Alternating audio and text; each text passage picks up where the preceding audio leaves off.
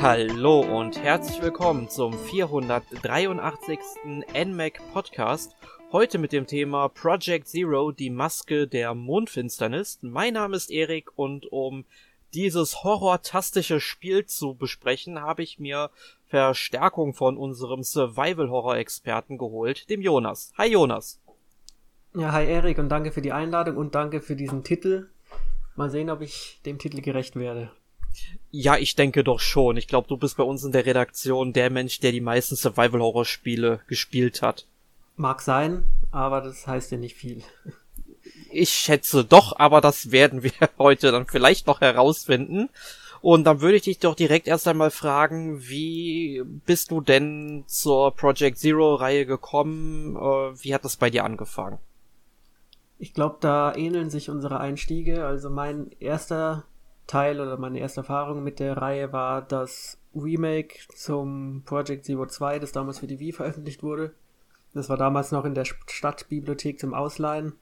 Da sagte mir der Titel schon was, da habe ich es ausgeliehen und gleich durchgespielt. Das gab es damals noch, Spiele zum Ausleihen. Und anschließend hatte ich dann später eben die PS2 und habe dann alle Teile dafür nachgeholt und dann sehnsüchtig den fünften Teil erwartet. Mit großen, schweren Enttäuschungsfolgen. Und jetzt haben wir eben auch den vierten Teil bekommen. Aber wie war es denn bei dir?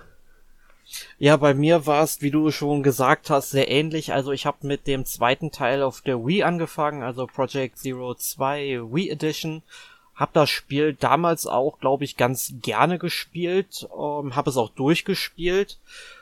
Ähm, und danach muss ich tatsächlich sagen, hatte ich keinerlei Berührungspunkte mehr mit der Serie. Ich habe mir den fünften Teil damals für die Wii U zwar gekauft und habe auch die Limited Edition, die hier noch so ein bisschen am Schreibtisch rumliegt, beziehungsweise das Spiel ist oben im Regal, aber hier ist dann noch die Pappschachtel davon. Ähm, müsste ich eigentlich mal spielen. Du wirst jetzt mir bestimmt davon abraten, weil der Titel auch, glaube ich, nie äh, so positiv gehandhabt wurde. Also wenn man sich darauf einlässt und weiß, mit was für einem Spiel man es zu tun hat, dann kann man es durchaus spielen, weil es ein paar einzigartige Elemente hat. Aber wenn man die anderen Teile der Reihe noch nicht kennt, würde ich die auf jeden Fall eher empfehlen. Der mhm. fünfte Teil hat zwar nicht mehr so viel mit Horror zu tun und viele Spielsysteme sind nicht so toll, aber es hat immer noch eine interessante Stimmung, eine einzigartige ja, Umgebung und trotz der langen Spielzeit ist es doch eine Spielerfahrung, die man so schnell nicht vergisst. Obwohl es eindeutig mit Abstand der schwächste Teil der Reihe ist meiner Meinung nach. Und diese Meinung vertreten jetzt nicht so wenige. Ja, ich habe das tatsächlich öfters schon gehört, aber ich denke der Vollständigkeit halber, weil ich irgendwann schon gerne mal die ganze Reihe gespielt haben möchte, ähm, werde ich mir den Titel irgendwann mal anschauen. Da kann ich auch mal die Wii U wieder entstauben. So abseits von den ganzen Virtual Console Spielen, die ich mir noch äh, kurz vor Zapfenstreich auf der Konsole gegönnt habe. Ähm, ja, und wie du eben schon so schön äh, sagtest, bei Project Zero, die Maske der Mondfinsternis, handelt es sich um den vierten Teil der Reihe. Der erschien ursprünglich 2008 für die Wii, allerdings nur in Japan. Das Besondere an dem Spiel war auch, dass es der erste Titel auf einer Nintendo-Konsole war und jetzt auch seit 2008 eigentlich nur exklusiv auf der Wii erhältlich war. Und ähm, der erschien jetzt eben in einem Remaster sozusagen, dann nochmal auf der Switch, der Playstation, der Xbox, dem PC, also allen gängigen Systemen und ähm, ist damit eben nicht mehr exklusiv, aber wie es der Zufall so will, flatterte bei uns dann der Download-Code. Eine physische Version gibt es in Deutschland übrigens auch nicht oder in Europa sogar nicht. Ähm, dann bei uns der Download-Code in die Redaktion und ich habe mich als Tester gemeldet und ja, habe es dann in den letzten Tagen auch durchgespielt. Und das Spiel ähm, ist auch ein sehr japanisches Spiel, also das merkt man ja auch schon am Setting. Es spielt auf der äh, fiktiven japanischen Insel ähm, Rogetsu. Und auf dieser Insel findet alle zehn Jahre so ein Fest statt, ähm, ein Kagura, also ein Tanz, und zwar der Rogetsu Kagura und der lief beim letzten Mal gehörig schief. Also da sind dann die ganzen oder fast alle Menschen ja entweder gestorben, verschwunden oder haben es dann vielleicht noch geschafft, rechtzeitig die Insel zu verlassen und haben dann mitunter einen Großteil ihrer Erinnerungen eingebüßt. Und jetzt haben wir zwei, ja, Schülerinnen, so im, ich würde sagen, so Oberschulalter ungefähr, ähm, die auf die Insel zurückkehren, um ihre Erinnerungen an dieses Ereignis wiederzuerlangen und der, ja, Detektiv Shochiro Kirishima, der ist ebenfalls mit von der Partie und begibt sich ebenfalls auf die Insel, um herauszufinden, was damals so genau passiert ist. Wie hast äh, du die Story denn so wahrgenommen? Wie hat sie dir gefallen?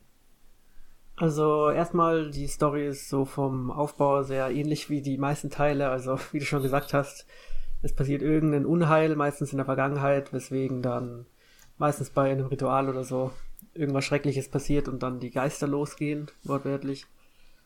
Und hier ist es ähnlich und mir hat die Story und auch die Themen eigentlich sehr gut gefallen. Auch die Tatsache, dass man nicht so viel erzählt bekommt. Also es ist nicht so, dass man tausende von Cutscenes bekommt und alles äh, aufbereitet, serviert bekommt, sondern man muss sich teilweise ein bisschen selbst die ja, Story zusammenpuzzeln, indem man die einsammelbaren Objekte durchliest und sich ein paar Gedanken macht. Da gibt es auch sehr viele von diesen Schriftobjekten, die man in der Spielwelt findet. Und die The Thematik finde ich eigentlich sehr ja, ansprechend. Das gibt dir dann, also man ist ja auf dieser Insel unterwegs und erkundet so eine Art ja, Nervenheilanstalt, in der eine Art mysteriöse Krankheit behandelt wurde, die auch, finde ich, sehr gut zu diesem Horrorthema passt und Stück für Stück kommt dann halt raus, was es mit diesen ja, Geistern und dem Ursprung auf sich hat. Und es gibt einige ja sehr verstörende Momente und ich finde die Story und auch die Erzählweise eigentlich sehr passend und angenehm für ein Spiel dieser Art. Ja, du hast mit den Geistern auch einen wichtigen Punkt angesprochen, den wir noch gar nicht so richtig erklärt haben. Also, sobald man auf dieser Insel ähm, ankommt, treten hier und da dann auch verschiedene Geister auf, die einem dann auch das Leben schwer machen. Das gibt zum einen die Wandergeister, also die sind eigentlich nur der Atmosphäre wegen da, würde ich mal sagen. Die tauchen an verschiedenen Stellen auf und ähm, die können einem auch äh, nicht wehtun, die folgen irgendeinem Bewegungsablauf und verschwinden dann auch relativ schnell wieder. Und dann gibt es die Rachegeister und wie es der Name schon vielleicht äh, vermuten lässt, ja, die wollen einen dann wirklich an den Kragen und dann auch äh, umbringen, indem man halt die Psyche mhm. von einem quasi richtig zerstört. Also ja. du hast gerade die Wandergeister angesprochen, die haben jetzt schon mehr, äh, also ein paar Gründe mehr haben sie schon. Zum einen leiten sie dich auch ein bisschen durch die Spielwelt. Du kriegst oh, ja. immer einen Hinweis, in welche Richtung sie gehen. Und oft ist das auch der Weg, wenn du irgendeinen Charakter suchst, wo du lang musst. Und hier und da gibt's noch ein, zwei Zeilen Text, weil die sozusagen so ein ja, so ein Nachhall aus der Vergangenheit so ein bisschen darstellen und nochmal so sagen, was die Figuren damals gesagt haben, als sie noch am Leben waren oder so. Und dann kriegt man halt ein Gefühl für die Figuren und ja, man, wenn man schnell genug ist, kann man sie fotografieren und kriegt dann ein paar Punkte. Aber die sind eher zweitrangig, die Punkte. ja, ähm, also erst einmal, äh, was du halt gesagt hast, dass die einem durch das Spiel oder die Nervenheilanstalt, die ja noch ein bisschen größer ist als nur diese Nervenheilanstalt, aber äh, da gibt es zum Beispiel noch einen Höhlenkomplex äh, unter dem Gebäude, also es ist wirklich sehr cool gestaltet. Aber was du halt gesagt hast, dass die einem da durchleiten, ich finde, das ist einer der stärksten Punkte des Spiels, weil du kannst dich theoretisch nicht verlaufen. Also du weißt ja, wenn du das Menü öffnest, dann hast du oben rechts so die Anzeige, was so momentan dein primäres Ziel ist. Es gibt wenige Momente, wo du kein primäres Ziel hast, weil du vielleicht gerade das letzte Ziel erfüllt hast und jetzt noch nichts Neues passiert ist, wo es sich hinleitet. Aber die ähm, meisten oder ich sag mal so einige Räume sind dann halt bewusst abgeschlossen oder auch so Verbindungsgänge sind bewusst abgeschlossen, äh, damit du halt definitiv schnell in einen bestimmten Raum kommen kannst, wo es dann weitergeht, wo du dann weiter hingeleitet wirst. Und ich finde, das ist einer der stärksten Punkte im ganzen Spiel. Ja, und passt halt sehr gut in diese Geisterstimmung. Lässt sich jetzt nicht in jedem Spiel so umsetzen. Und auch die Inszenierung ist passend. Das Bild wird kurz schwarz-weiß. Man sieht, wie irgendein Geist wo lang geht. Und dann, ja, weiß man, ja. wie es weitergeht. Ja, du, du hast ja auch die ganze Zeit sowieso so einen Grieselfilter über dem mhm. Bild, was ja auch nochmal sehr atmosphärisch ist. Und man muss dazu natürlich sagen, das ganze Spiel ähm, ja, spielt bei Nacht, also Tageslicht ist nicht, ne? Also ähm, das sollte man schon in, ähm, ja, dem sollte man schon Beachtung schenken und das ist auch mhm. von der Atmosphäre her ziemlich gut gemacht. Es gibt zwar kein Tageslicht, dafür viel Mondlicht, weil auch der Mond eine wichtige ja, Rolle einnimmt in der Story, aber wirklich hell ja. ist es trotzdem nie. Ja, ich meine, der Titel heißt ja die Maske der Mondfinsternis und äh, da kommt man um den Mond definitiv nicht äh, drum herum. Ähm, du hast jetzt eben gesagt, Geister fotografieren. Jetzt gibt's bestimmt Spieler unter uns oder Zuhörer, die jetzt gar nicht wissen, warum fotografiert man denn die Geister.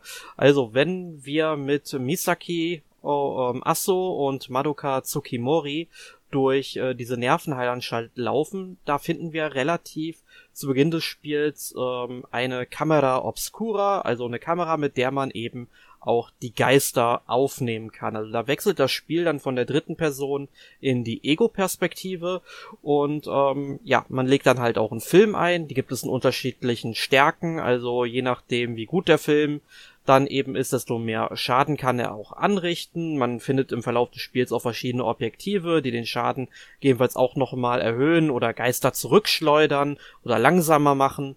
Also alles ziemlich cool, was man da so machen kann.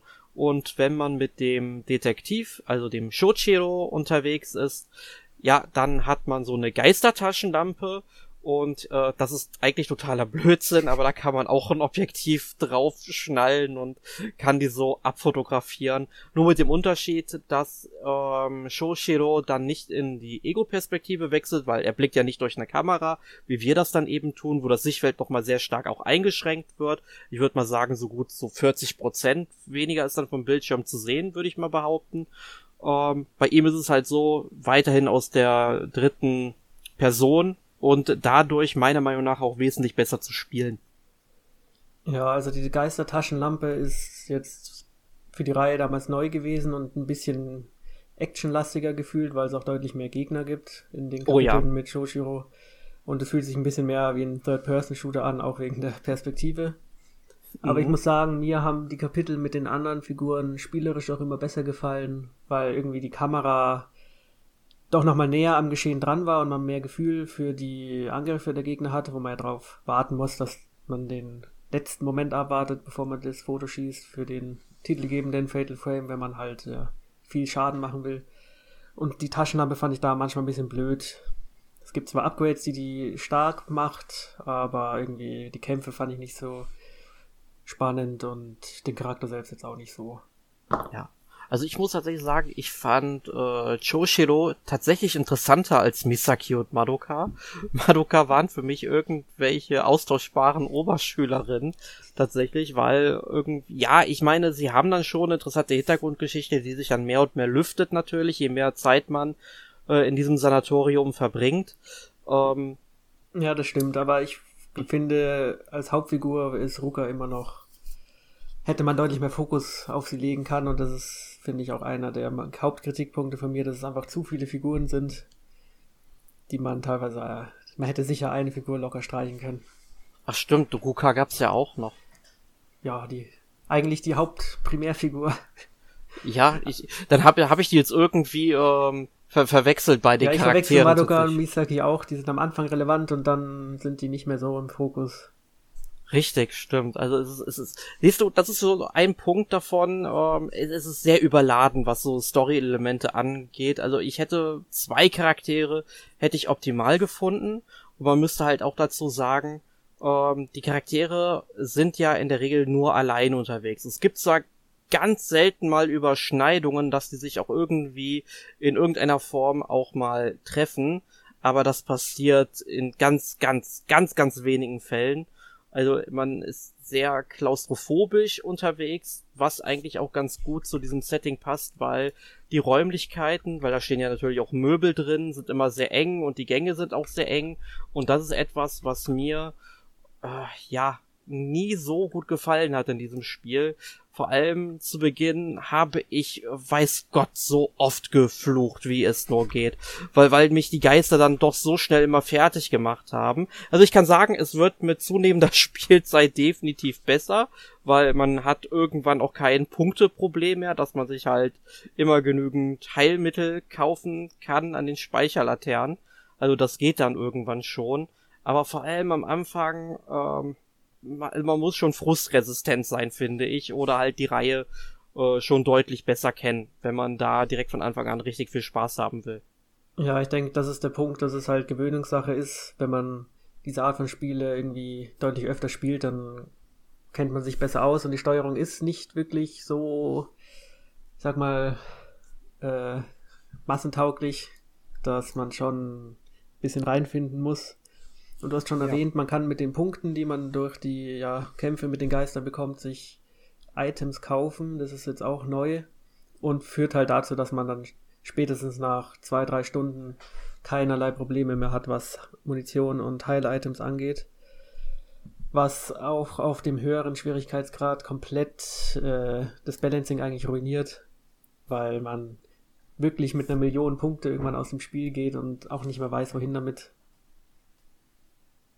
ja, kommt ungefähr hin. Also ich habe am Ende auch super viel Punkte übrig gehabt. Das war vielleicht nicht eine Million, aber so 700.000 hatte ich oder 800.000 hatte ich am Ende bestimmt. Ähm, das ist halt Wahnsinn. Das muss ja aufgefallen sein.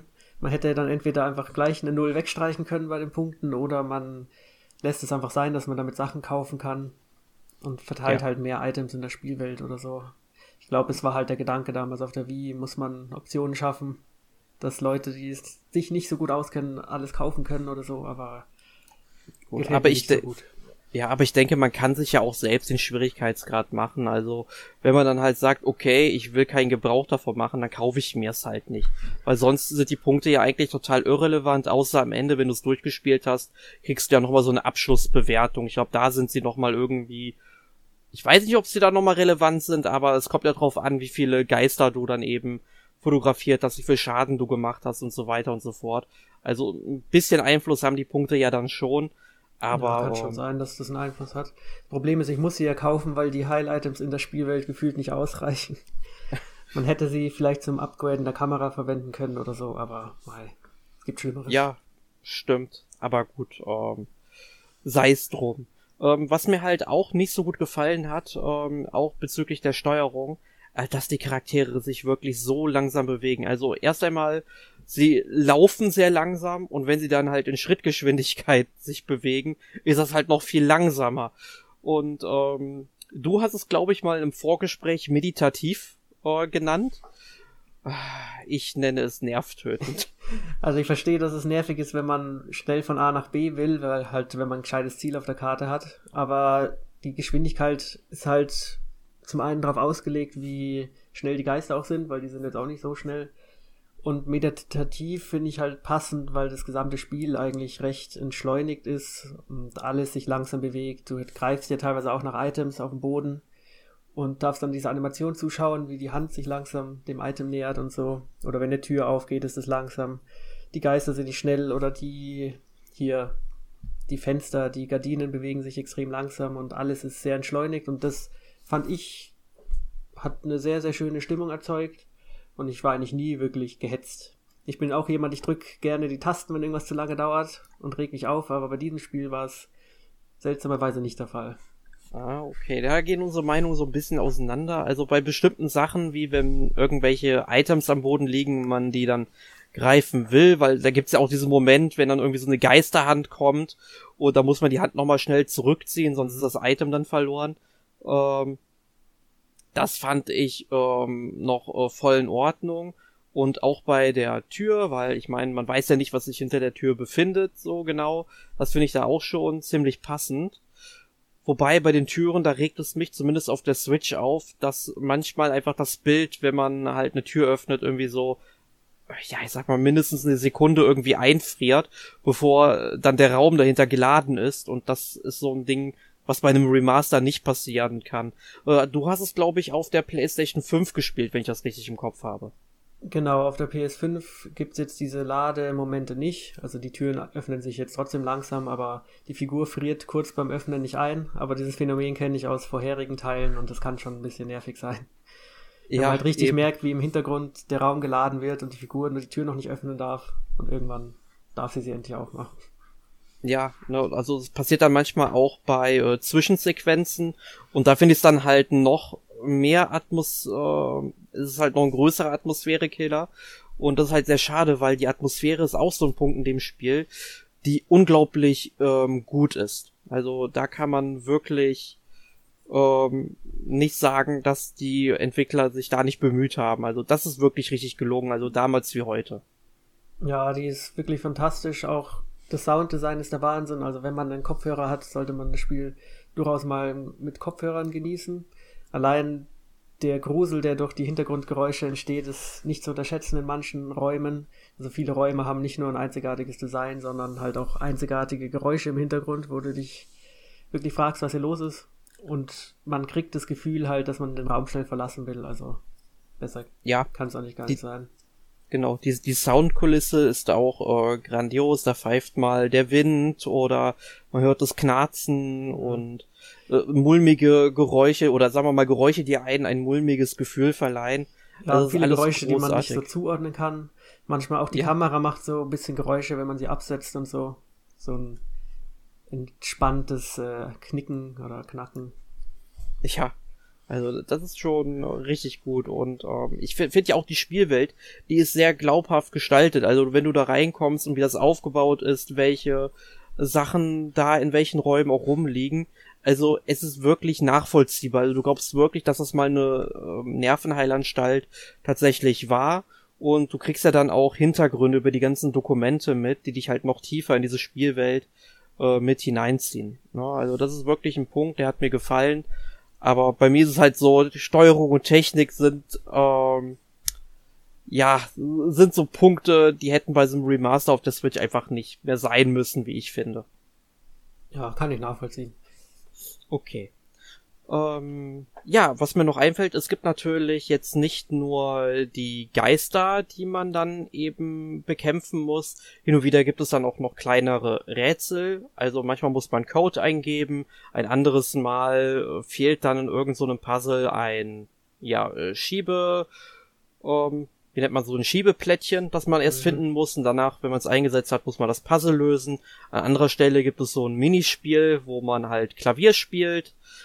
Ähm, das ist eigentlich auch ziemlich gut gemacht, wie ich finde, und sehr abwechslungsreich. Äh, lockert hin und wieder einfach mal auf. Hätte es gerne noch ein bisschen mehr von geben dürfen, finde ich. Ja, sie sind nett und geben ein bisschen Abwechslung. Also entweder muss man halt einen Code eingeben, den findet man in der Regel in dem Dokument davor.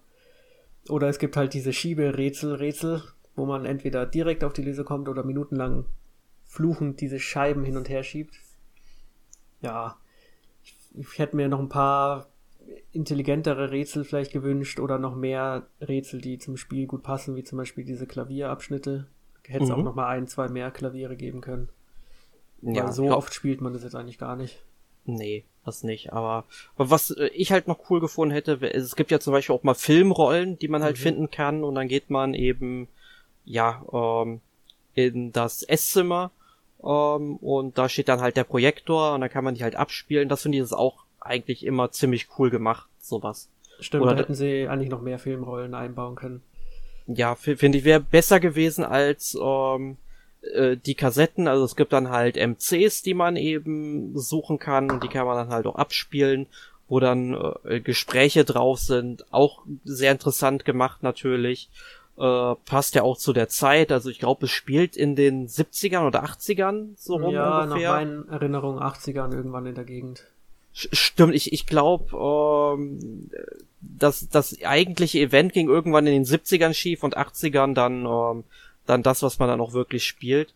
Ich meine, das passt halt wunderbar in die Zeit. Ähm, ja, ich meine, vielleicht kann man irgendwann sowas auch mal mit ähm, ja VHS-Tapes dann noch machen. Wäre wär auch nicht verkehrt. Aber gut, dann, dann hätten wir irgendwelche Ring-Momente vielleicht. Das müsste auch nicht unbedingt sein. gut, ähm, ja, fällt dir noch irgendwas ein zu dem Spiel, was du unbedingt erwähnen möchtest? Ja, also ich möchte noch mal kurz auf die Technik eingehen, dass das Spiel im Vergleich zum Wii-Original wirklich stark überarbeitet wurde. Das ist jetzt etwas, was man auch nur im Vergleich sieht. Also in meiner Erinnerung sah es aus wie früher, aber wenn man sich dann mal das Original nochmal anschaut, merkt man, dass da wirklich viel Arbeit investiert wurde, auch in die Objekte. Sind jetzt nicht unbedingt mehr Umgebungsobjekte, sondern halt einfach nur besser aufgelöste und neue. Und auch der grafische Stil wurde ein bisschen überarbeitet, also dieses dunkelblau und dieses gelbe Mondlicht kommt nochmal deutlich stärker rüber. Und ich finde das technisch teilweise echt ansehlich, auch durch die Lichtstimmungen und diesen schon erwähnten Kriselfilter, durch den auch ein bisschen im Hintergrund Unschärfeffekte auftauchen und so. Also das Spiel sieht teilweise echt gut aus für ein, ich sag mal, ja, bisschen günstiger gemachtes Spiel. Und weiß nicht so genau, ob das alles auf der Switch vorhanden ist, aber insgesamt bin ich da technisch schon sehr, sehr angetan visuell. Ja, also ich habe auch Vergleichvideos äh, mal mir angeschaut. Es sieht schon auch auf der Switch deutlich besser aus, aber ähm, ich habe dann aber auch Vergleichsvideos mit der PlayStation 5 Version gesehen, also vor allem ähm, von der Bildwiederholrate. Also es gibt einige, die behaupten tatsächlich, dass auch die Switch Version 60 Bilder pro Sekunde erreicht. Das halte ich für ein Gerücht, also zumindest nicht ähm, durchgehend. Also ich habe da oft genug kleinere ja, Einbrüche in der Framerate gesehen. Was jetzt allerdings nicht so schlimm ist, also in den Kämpfen nervt es mich dann tatsächlich ein bisschen, wenn das passiert. Aber wenn ich dann irgendwie zum Beispiel in der Eingangshalle die Treppe hochgehe und da ruckelt es dann halt ein bisschen, ich meine, dann stört mich das halt nicht, weil ich bin gleich die äh, Treppe hochgegangen und dann geht's da irgendwie weiter. Da hat das Spiel irgendwie ein Problem, die zweite Ebene korrekt zu laden oder so, habe ich das Gefühl. Ähm, ja, aber ansonsten, es ist schon okay. Wie gesagt, mir stören halt eigentlich nur so diese ganz kleinen Ladezeiten, die immer so eine Sekunde bis mhm. vielleicht zwei Sekunden dauern, wenn man halt mal einen Raum öffnet, was halt ziemlich oft in diesem Spiel passiert. Ne, und das summiert sich dann eben. Oder auch wenn eine Zwischensequenz geladen wird. Oder wenn es dann halt mal passiert, dass man immer und immer wieder abkratzt. Also es gab Stellen, da bin ich vier oder fünf Mal gestorben das hat mich äh, vor das allem. Das bringt dein Blut in Wallung. Ja, das wirklich. Das, dann bin ich auf 180, das kann ich dir aber sagen. Ähm, für vor allem so zu Beginn des Spiels, wenn man halt noch nicht so die Möglichkeit hat, sich immer zu heilen und dann gucken muss, dass man halt dann den Geistern halt möglichst schnell ausweicht. Ich glaube, wenn ich es jetzt nochmal spielen würde, im zweiten Spieldurchgang, im New Game Plus, gut, klar, dann werden meine Kameras und so weiter sowieso aufgerüstet. Ähm, also aus dem ersten Durchgang, aber ich glaube, alleine durch die Erfahrung, die ich gesammelt habe, würde ich jetzt nicht mehr so viele, ja, Momente am Anfang haben, wo ich fluchen müsste. Aber trotzdem, äh, das sind alles so Sachen, die hätte man besser machen können genauso wie ähm, ein vernünftiges Autospeichern einzuführen, weil das hätte sehr viele Frustmomente vermieden. Also dass, sage ich mal, vor jedem Raum, den man betritt, irgendwie das Spiel automatisch gesichert ähm, würde. Also damit man einfach nur davor, davor wieder anfangen muss, weil ähm, wenn man halt stirbt, dann kann man halt den letzten Spielstand laden und äh, dann muss man halt von der letzten Speicherlaterne wieder loslaufen und teilweise verliert man auch schon mal so 15, 20 Minuten Spielfortschritt, wenn es ähm, schlecht läuft.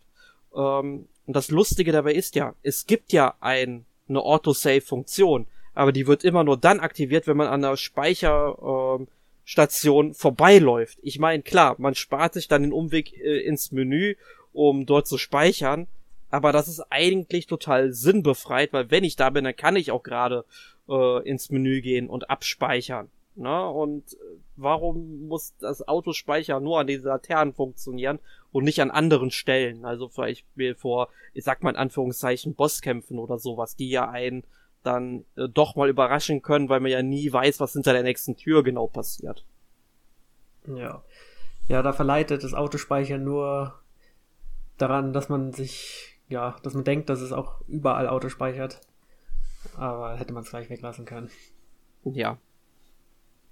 Gut. Ähm, ja, ich denk mal, wir haben alles Wichtige zu diesem Spiel an dieser Stelle gesagt. Äh, wie ist denn dein Fazit? Würdest du Project Zero die Maske der Mondfinsternis empfehlen? Also, wenn man weiß, auf was für ein Spiel man sich einlässt, würde ich es definitiv empfehlen. Außer man hat Zugriff auf vielleicht die ersten drei Teile, dann würde ich die vielleicht eher empfehlen, zumindest den ersten und den zweiten. Aber ich finde, der vierte ist auch als Einstieg eigentlich geeignet, ist inhaltlich abgetrennt von den anderen Teilen. Und wenn man das Spiel und seine ja, Besonderheiten im Positiven und Negativen erträgt, dann wird man da sehr viel Spaß mit haben. Ja, also ich schließe mich dir in einigen Punkten an. Also ich finde, es ist schon ein sehr atmosphärisches Spiel, mit dem man durchaus Spaß haben kann. Sofern man sich dann halt auf die Defizite, die ich ja heute schon zu Genüge thematisiert habe, einlässt, weil dann kann einem das Spiel auch wirklich äh, gefallen und es kann sich dann richtig entfalten.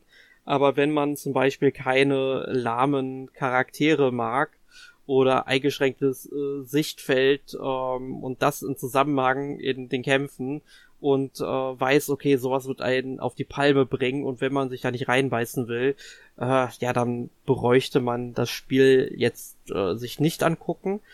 Ähm, aber ansonsten kann ich es empfehlen. Ich würde dann aber trotzdem dazu raten, dass man das Spiel eben zum Beispiel auf dem PC oder der PlayStation 5 spielt, damit man diese kurzen Ladezeiten nicht hat bei jedem einzelnen Raum weil das hat mich schon sehr, sehr gestört, muss ich sagen. Aber ansonsten, ich finde, es ist halt ein, ähm, ja, es ist ein durchschnittliches Remaster eines soliden Survival-Horror-Spiels und ich denke mal, damit ist alles von meiner Seite aus gesagt. Ja, also der, der, die Stärken liegen nicht unbedingt im Gameplay, sondern in anderen Punkten. Ist jetzt auch kein Actionspiel, also ja, muss man halt stimmt. halt wissen, worauf man sich einlässt. Genau. Okay, dann wären wir mit äh, dem Spiel ähm, durch. Und jetzt frage ich dich in unserer obligatorischen Rubrik letzte Woche gespielt. Was hast du letzte Woche gespielt? Ja, ich habe den, ich habe das Remake eines vierten Teils einer Survival-Horror-Reihe gespielt. Und damit meine ich nicht. Boah, was, was könnte das wohl ein Spiel sein? sondern halt Resident Evil 4, das genauso heißt wie das Spiel aus dem Jahr 2005. Und ja, ein sehr tolles Spiel ist. Schönes Resident Evil. Ja, schönes Remake auch. Es fehlen natürlich wieder so ein paar Sachen, aber damit muss man sich anfreunden. Und es macht eine, wirklich sehr viel Spaß, das nochmal zu erleben. Und ist jetzt im Gegenteil zu Project Zero 4 deutlich actionlastiger. Aber ist wirklich sehr, sehr toll ja, also ich möchte es mir auf jeden Fall noch anschauen, weil ich finde Resident Evil 4, ich habe es ja damals auf der Wii das erste Mal gespielt. Ähm, ein großartiges Spiel war auch, glaube ich, das Spiel, das ich am längsten so am Stück gespielt habe. Ich glaube, ich habe mal am Samstag 14 Stunden am Stück Resident Evil 4 gespielt. Also es hat mich richtig in seinen Bann gezogen, der Titel. Also ein, ein fantastisches Spiel und bestimmt auch im Remake ein, ein guter Titel. Muss ich mir unbedingt angucken. Aber ähm, ja, weiß ich noch nicht, wann ich dazu komme, leider. Ja, also dafür musst du Zeit einräumen, weil im Band ziehen trifft auch auf das Remake zu. Also, ich bin jetzt beim, also hab's jetzt zweimal durch und bin bei 50 Stunden. Das ist eigentlich fast noch länger als das Original. Bist du und, denn wahnsinnig? ja, der höchste Schwierigkeitsgrad war eine gewisse Herausforderung. Da musste man schon öfter neu laden, muss ja. man sozusagen. Ja, du wolltest es also wirklich wissen. Ja. Okay. Aber wir reden dann vielleicht in drei Jahren auf der Switch 2 nochmal drüber, weil wenn wir eins von Capcom wissen, dann, dass sie Resident Evil 4 so oft rausbringen, wie es geht. Und wenn Nintendo eine Hardware hat, die das Spiel erträgt, dann wird auch das Spiel darauf erscheinen. Ja, kann ich mir gut vorstellen. Oder es kommt eine Cloud-Version. Ja. ja, bei äh, mir war es so, ich habe mich mit einem Charakter durch eine kunterbunte Welt bewegt und mit diesem Charakter identifiziere ich mich immer ganz gerne, weil der nämlich auch so viel ist wie ich. Und zwar Kirby. Ich habe nämlich jetzt endlich mal äh, Kirby Return to Dreamland Deluxe auf der Switch ähm, angefangen. Muss auch sagen, gefällt mir wie damals auf der Wii wirklich gut. Ich bin jetzt auch schon in der letzten Welt ähm, bin gespannt, wie dann der Epilog wird, weil der ist ja neu ähm, in der Switch-Fassung. Da freue ich mich irgendwie am meisten drauf, aber trotzdem mache ich mir irgendwie gerade die Mühe, alle Collectibles einzusammeln. Also das ist irgendwie so eine Zwangsneurose bei Kirby-Spielen bei mir. Äh, wobei ich halt wirklich sagen muss, dass die ähm, zusätzlichen Prüfungen, die man halt freischaltet, Oh, meine Güte, die sind schon ganz schön hart. Ich müsste eigentlich mal die Wii mal wieder anschmeißen und einfach mal nachschauen, ob ich die auf der Wii damals alle geschafft habe, weil ich bin da teilweise so am Kapitulieren. Also ich, ich würde mal behaupten, nein. Aber wenn ich es damals geschafft habe, dann müsste ich es eigentlich heute auch noch irgendwie hinkriegen. Aber du weißt ja, wie das ist. Man wird älter, man wird langsamer. Ja, das ist nicht mehr wie früher. Ja, das ist gute alte Zeit. Ja. Ja, ich weiß nicht, du kannst du eigentlich was mit Kirby anfangen? Also ich habe das Switch-Spiel gespielt, äh, Kirby und das vergessene Land. Wollte gerade sagen, da gab's ja auch nur, nur eins, ne? Nein, da gab's Genau, also es gab sicher noch mehr. ja, es gab, gab schon einige auf der Switch.